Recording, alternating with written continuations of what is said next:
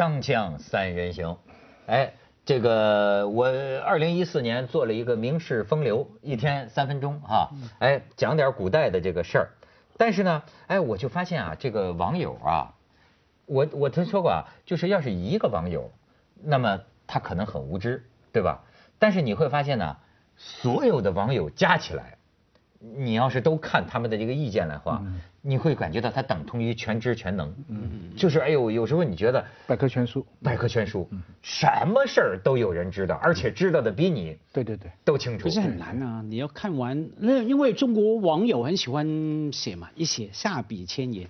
等你真的看完，你视网膜的视窗脱落了，你 你你。痔疮脱落，视窗。视窗脱落。啊，痔疮可能 因为你要做好久嘛，是是是，所以呢很难全部看完的。哎，我他们要纠正你是吧？啊，纠正，我我我我觉得呢，但是你知道这个谬误太多了，这个很，我讲一个人呢，我说我讲荆轲，讲荆轲啊，我引用了一首诗，然后呢，我说这个这个诗啊是钱谦益写的。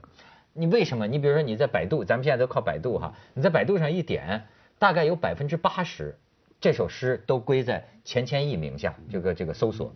但是哎，哇，有一个观众，你你这他他说这个诗真的是钱谦益写的吗？他认为是朱邦宪写的。哎，我就让他们去查，你看这百度里边大部分搜索结果确实说这首诗啊就是钱谦益写的。可是为什么有的观众提出来是朱邦宪呢？明朝的朱邦宪呢？哎呦，最后我还做也让让他们查查查，最后你看，我们终于研究出来了，确实是朱邦宪写的。可是这个诗见于哪儿呢？见于钱谦益的《列朝诗集》，就钱谦益的诗收在钱谦益的诗集里边的，但是是明朝人这个朱邦宪写的。所以我在这儿啊，也得这个这个，咱学国学嘛，是吧？也也正一下名。顺带着啊，我也想啊，有的时候咱锵锵三人行，光聊今天的事儿，也可以聊聊这个古代的事儿。我可以聊聊啊，对荆轲这个人的看法。为为为哎，我有一个我有一个破破破旧立新的观点，就是啊，我不大瞧得上荆轲，虽然他是我们河北人。哎，我这个《史记》里边我看了这个《刺客列传》啊，我觉得聂政更让我感动。你知道吗？荆轲，我有很多理由觉得，这个我得瞧不上他，而且我后来发现呢，原来我这一路根本就不是我的发明，自古以来就有一派素来瞧不上荆轲，比如说代表人物蒲松龄，嗯，蒲松龄，这个朱邦宪也是一位，你看他这首诗，你就知道为什么可以瞧不起荆轲啊，你再看再看这首诗，你看，那其实朱邦宪写的啊，匕首无功。壮士丑，就说你啊，费了那么大劲，临门一脚，您这个玩专业的，您这个剑的功夫是吧？他匕首无功，壮士丑，挺丢人的。寒风可惜将军手，让人家樊于期将军把脑袋给你献出来，那么，然后秦庭一死谢田光，社稷何曾寄存否？什么意思啊？就是说。人家连有一个叫田光的义士，也为了这个刺杀计划先送了命。你背负着这么多义士的人命，你这 一刀子小就就因为燕太子说，呃，叮嘱他什么事情不能说出去，田光就是哎，你再看，你再看，就是设设计设计这个何曾寄存否？不知秦王还住时。武阳在前何所为？就是你不是还有个帮手吗？他早下的呱呱斗。五羊在这之前就已经对对对对对，就武阳对吧？当时太子不早遣，待客俱来应未知。你知道这个诗啊，写的就是基本上就概括了我的我我的看法，就是说明第一对吧？您是刺客，您是专门玩剑的，对不对？你。就是图穷匕首现嘛，好家伙，把这个地图献给秦始皇，卷卷卷卷卷卷卷卷卷，最后露出一个匕首。你想咫尺之遥啊，哎，这没刺着，结果就断了袖，没刺着。秦始皇人家职业是当皇帝的，人家又不是武术家，结果最后被人秦始皇把他的腿砍折了，还刺伤荆轲八块七八处。呀，你说。这可笑吗？你这，我觉得你，因为这是很尴尬，等于是说你做错了一个你不配做的行当，对吧？你是去杀人的、晚见的，哈。对。可是你这这个打不过一个皇帝啊。不但是人家的精神嘛，历来歌颂荆轲的是精神。而且太爱作秀，嗯，太爱作秀。你作为这样的一个刺杀计划。嗯，你在易水河边是吧？你还高渐离机杼，你还搞作秀，对吧？还唱风萧萧兮易水寒，壮士一去。幸亏那时候不是网络社会，那网络社会给拍一个秦始皇就看见了。你说，你那这哪像个刺客吗？他还等一个人。那个人始终没来，我到现在没搞懂他等的是谁。你你记得吧？他那个那个司马迁里面都有这样写，等一个帮手。他等一个人，结果呢，等的燕燕太子说你怎么还不走啊？怎么你怎么回事啊？好，他说走吧走吧，结果就少了一个人帮手，不是？这就是最后诗的最后那一句，就是当时太子什么不早遣呐，待客不是？当时太子什么待客俱来，应应为之，就是说燕太子丹催他走，他要等一个帮手，估计觉得自己这武术差点事。最后太子太急了嘛，你应应该让他三个人行，三人行嘛就好了嘛。不是你们你们都太傲慢了，你倒过来看，可能他也不是胆怯，也不是功夫不行，是秦王太厉害了。有时候我们去看一些人哈，比方说去跟老板讲话谈判，我见太多听太多了吧，啊，我一定要去把他骂死，不然我就拍桌子不干。结果敲了门，老板呐还没见到老板，老板隔着门喊一声谁呀？我文涛，然后一进去，老板是这样的，呃，圣诞快乐，没事，就走了。你们那老板那个气魄太大了。对不对？你在这边，我们经常调侃领导嘛。你见到刘刘长乐，我们都 刘老板。你这对荆轲太不够敬。不是我无论如何，我这个人喜欢较真儿，对吧？我喜欢较真儿，就是说我只讲一个最具体的地方，就是说，要不司马迁就是瞎编，这个故事是瞎瞎瞎瞎瞎编的。如果这个故事是真的，那荆轲可实在太水了。因为什么呢？殿上只有你跟秦始皇。蹭这一下你没刺着，人人是有很多，但问题那些人不带武器，不是，就是没有秦王的令下，那些武士都不能上前啊。所以你知道最后为什么绕着柱子，荆轲和秦王一对一啊，绕着柱子转了七八圈这个秦始皇拔那个什么太阿宝剑太长了，拔不出来。你知道旁边没人能帮忙，没人能帮忙，然后是个中医啊，拿那个药袋子砸过去，砸了荆轲一下。然后还告诉秦始皇说：“你呀，转着身拔剑。你说秦始皇经过这么一过程，能把宝剑拔出来？哎，即便拔出来，你荆轲拼着命都不要了，扑到他怀里也把他弄死啊！要叫我跟秦始皇，哎，我觉得这真是专业。所以说这这活儿不好。你说你 活儿不好，你还说什么？对我以前小时候，我经常说嘛，我住的区很多黑社会。”我看人家在路上啊，你砍我，我砍你，黑帮嘛，香港黑社会最多，砍来砍去。以前看过也是追啊，很凶猛一样，出来谈判，一翻你你知道港片的黑社会都讲嘛，把刀贴在桌子上面，对不对？谈判不容，一翻桌刀子一拔，你知道吗？然后我看过一次，有他们谈判，一翻桌了，刀是贴在下面，拔不出来了。他。来不及拔，翻的太用力，一翻，然后呢，整个就扑向人家给我来拔，很尴尬的，没有那么容易的。他呢，秦王很凶啊，秦王不是记载他很厉害吗？那个气势、气场很大。可您干什么去了？您干什么去了？锵锵三人行，广告之后见。而且你可能以为我是细说，但是我又看了一遍这个荆轲，我就发现啊，他为什么不成功？这个人呐。实际不是个刺客，嗯，他是个文人，他是个知识分子，也不能叫知识分子吧。他好的啊，其实有点忧国忧民，你这么整天跟人喝酒啊，有点这个名，其实现在看起来有点名士派头，喝醉了酒就狂喊乱叫啊，怎么怎么着。真碰到有人跟他谈剑术的时候，哎。他谈的有有不到位的地方，所以你知道后来有个叫鲁勾践的人呢，还说说的说嗟乎，就是说啊，惜在其不讲于刺剑之术也，就是说啊，太可惜了，这个人你干刺客，你啊有很多缺乏射门一脚，临门一脚，对你光忧国忧民来着，哎，光讲仗义，这这这些他都具备了，胸怀有，技术不行，对呀，是吧？统统计学上面说，古往今来啊，古今中外。去行刺成功率很低的，都不到百分之十。你看，都就是之所以 Kennedy 那一次是很厉害的，那么远一枪就中。他这个事情啊，历来这么千年传颂啊，其实更叫人感动的不是荆轲，而是前面两个。你说的太对了，为了一个正义的使命，我也不知道他能不能成，嗯，我就把命交给你了。对呀。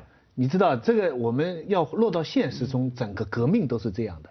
你在最困难的二十年代，有很多的人呐、那真的不知道将来会走到怎么样。有些人就是就是命就交出去。周恩来后来说嘛，他就是说他一碰到什么事情，他就想起允代英啊，就是当初几个跟他一起出来的，很早年轻的时候就就就牺牲掉的那些人，就他一辈子就记住这些人，因为这些人其实他们的死，你的责任在加重嘛，对不对？你要继续往前走嘛。所以他这个故事，你看他三个人哈、这个这个将军说，你这这么简单，你就是要我个头，那这这就是说啊，所以就是说荆轲不靠谱嘛，就是要叫我辜负了哎背负着这么多条人命，要不我就不干这个事儿了。我要干这个事儿，我就得有必成的把握，尤其是在那种情，你想他刚才讲当时的人就是这样啊。你看这个田光是其中一个传话的，对就因为传完了话之后，这个燕太子丹说这个消息千万不要走漏。田光说，那么我知道这件事儿了，我死不会走漏了。然后最后荆轲说：“我要骗得秦始皇的信任。秦始皇有一个叛将樊於期，我要借樊将军的人头，樊将军把人头给他。嗯，可是蒲松龄到后来跟我有同样的感慨，就是说您荆轲他抄你了，我就觉得。不是对，就是说樊将军上哪儿哭他的头去啊？啊樊将军对吧？把脑袋给了你，你说我突然有个联想，就是说有些人可能一起是黄埔军校的，一起是革命战役过来的，有些人在前期就就付出了这样的代价，但是你要是后面走到后面的人贪腐，那当然我们不是说荆轲贪腐了，荆轲是力量做不到了，但是的确有这样的人呢、到了后来变化了。有一句俗一句经常讲的话，但是意味深长，你对不起过去的这些先烈，那黄花岗七十二烈士，这你对不起当初的这些这些人一起献身的这个事业。没有，因为也是，你可以说前面的人造就了那个机会平台，他贪腐，他才有机会嘛。他前面没有的人没有没有牺牲，前面的人不是让你贪腐的，是让你解放的。前面的人也不管你贪腐不贪腐，他心中就是有那个理想，那个火我就出来了嘛。你刚说的，他根本不是一个刺客，他是一个文人，我当然就想起汪精卫嘛。当然不是去行刺嘛，对也是失败啦，是弄得一塌糊涂，还炸好像炸炸死了自己人的嘛对。后来对对后来后来被抓了，可是娶了个老婆了。而且你知道，到后来这个荆轲还解释呢。你知道吗？秦始皇杀他之前，他被秦始皇斩了好几剑。他说啊，我呀，要活捉你对我不是刺不着你，我本来想劫持你。我觉得这这这话个一招啊，我这这有点多余。这个我搞不清楚，这个到底当初这个故事是怎么出来的？因为它介于司马迁的《史记》哈，但是它也流向了《战国策》也有。对它最早这个我估计是一些口传的一个文本这样过来的。但是它非常非常的艺术性啊，嗯这文学效果太好了，这个刺杀不成，比后来的英雄还厉害。说我是想活捉你，然后接下来一句说那个那个秦王啊，头晕了好一会儿，啊，对不对？就说为他大人物啊，嗯他受惊啊也不得了啊，是这个晕眩了一阵，就是说，哎呦，这个从文学角度啊，这分析《史记》真是不得了。你你知道谁是我为什么说你要真的是刺客是哪种人？你去看《史记》的这个聂政，聂政啊，不唱歌，不什么风萧萧兮易水寒，一声都不吭。那聂政要拍成电影，那才是我心目中的这个杀手不太冷，不是就是就是就是一句话不说，然后最后说，哎呃那个韩相要刺杀韩相侠类，韩国的那个国务卿，那个侠类要刺他，然后呢？请他去刺的这个人，就是因为知遇之恩嘛，说你要不要帮手？他说不要，他说而且啊，这个韩国的首都 首尔是吧，离你们这儿这么近，你要是给我大张旗鼓啊，就会走漏风声，连累到你头上，我就一个人去。然后你知道聂政，《史记》里边描描写就几个字，聂政，韩相侠累坐在高堂之上，两旁剑戟如林，聂政是匹马单枪一个人，这《史记》里就写啊，直入。击杀韩相侠类，一个人噔噔噔上去把韩相杀了，左右，然后呢就是大呼大喊呐、击杀左右数十人。你想一个人，这是刺客聂政，击杀左右数十人，然后完了之后，当着那个这个殿堂之上，劈面绝眼呐、把自己的脸歘就剥下来，把自己的眼睛剜下来，毁坏尸体，为了什么？因为他姐姐还在人间，他怕连累他的姐姐。可是到最后，这个韩国怎么着呢？就悬赏，不知道这刺客是谁呀、谁认识这真凶，对吧？就就就就什么赏。最后他姐姐听到了这个消息，就说啊，那肯定是我的弟弟。然后他姐姐就跑到那个挂他尸体的地地地方广场之上，然后就跟天下人说：说我弟弟是之所以毁坏自己的尸体，是因为他不想连累我这个姐姐。但是有这样的弟弟，难道就没有不怕死的姐姐吗？好家伙，他姐姐也死在他弟弟。我说这个你荆轲怎么比呀、那弟弟应该给我就出发前先杀掉姐姐，那干脆利落。姐姐我要去做事。马家辉这个思路那我觉得简单利落，不用后来那么麻烦，你知道吗？对啊，我觉得太太残酷了，变成大屠杀，好像。对对对，锵锵三人行，广告之后见。不过这种这个刺客啊，这个侠客啊，经过司马迁的这种歌颂，韩非最早也也也讲过，但到了今天啊，再回头看就不知道，就感慨就非常复杂了。嗯因为人类历史上一直有这么一种战术，一种精神，就是我愿意一个我认为正当的目的，我不怕死，以死来取得这个成功。那么今天呢，通常我们把它叫做恐怖主义。哎，所以我最近看了这个日本那个电影《这个永远的零》啊，这是一个一个小说改编的，他还是歌颂这个自杀神风突击队，在日本非常就那个原作者据说跟安倍还是好朋友，所以他是歌颂的。它里边怎么来解释呢？他就是说，一现在的日本的小青年吧，都说这个不对，但里边的这个主人公的小孩儿他去找他的祖父，然后他认同了这样的一个精神。他就是说，我们又不是去我们的神风突击队，又不是撞平民，我们是在撞军舰、撞航空母舰。哎，所以你你在这个地方，你看这非常混淆。当然，我们很简单，他歌颂日本军国主义的精神，这个是非常不对的。但是作为一种就是战术啊，作为一种就是反弱者反抗强者的一个手段，它是你有没有它存在的价值呢？这这电影啊，我看了小说原著也看了。日本电影经常有这样，嗯因因为他觉得日本电影那个觉得那个影响力大，嗯他就完全扭曲了原作的。我看原作我是蛮感动，完全两个思路。是吧？原作是什么样？他是说一个人他他查他的祖父的历史，对对对他祖父去当那个空军什么，都被人家取笑，很胆子很小，飞在后面，他技术很高教官对是吧为什么？因为他说我根本不觉得应该去打，我就答应答应了我老婆，我就活着回去。我为了我个人的爱情家人，我不要牺牲这样子。到后来他选择加入了呃神风，为什么？他要救负责去救他。他教出来的学生，其实他是用个人那个来 bypass 来超越了那个军国主义。哎，你说这个啊，我还又想起来，就是说为什么我这所以在想，我有点瞧不上荆轲，但是为什么荆轲那么有名？聂政没有荆轲有名。你知道我呃也是瞎说啊，我感觉啊，他荆轲呀是一个怎么说呢？他就有点大尾巴狼，就是你可以附会上荆轲是为了天下，好像有种国家就是为为的这个目的啊，似乎是较为崇高。比如说在秦王，对吧？呃，但是呢，聂政更像日本的武士，就是家臣，就是他，他更就是聂政没什么高远的志向，共产主义、社会主义这一套，他不搞这个，他就是你赏识我，你对我有知遇之恩，我为了报答主家的这个知遇之恩，就职业武士。我职业我这个命就是你的。所以有些时候就说日本说武士被用狗形容，但不是贬义词，就他就是主子的一条最忠实的这个这个这个犬呐、这这就是忠犬，忠犬八公啊，他就是忠犬。但是冒充荆轲呢，好像有点这个士士大夫的情怀，而且它是一个整个一个战术战略中间这么多人的策划，而且前赴后继，等于是。对他敢，你勉强可以说荆轲是为了什么国家，是吧？天下兴亡。